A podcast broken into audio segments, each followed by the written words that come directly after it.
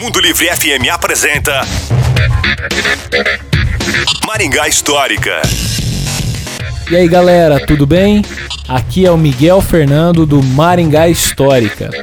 Você sabia que a Avenida Getúlio Vargas se chamava Avenida Ipiranga?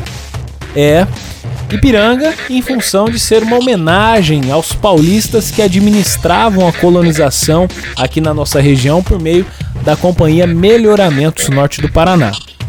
Mas, com a eleição do primeiro prefeito da nossa cidade, Inocente Villanova Júnior, a situação se complicou, pois começou a haver uma rota de colisão entre a companhia versus a prefeitura do município recém-emancipado da nossa cidade.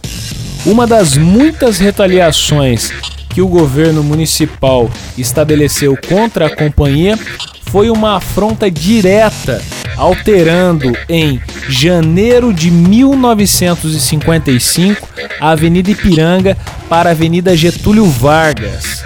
O Vargas, na época, representava uma das maiores afrontas contra os empresários paulistas. E isso gerou muitos problemas para a primeira gestão municipal, comandada por Inocente Villanova Júnior.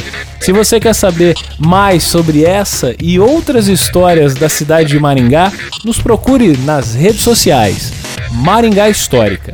A história em tudo que vemos. Você ouviu?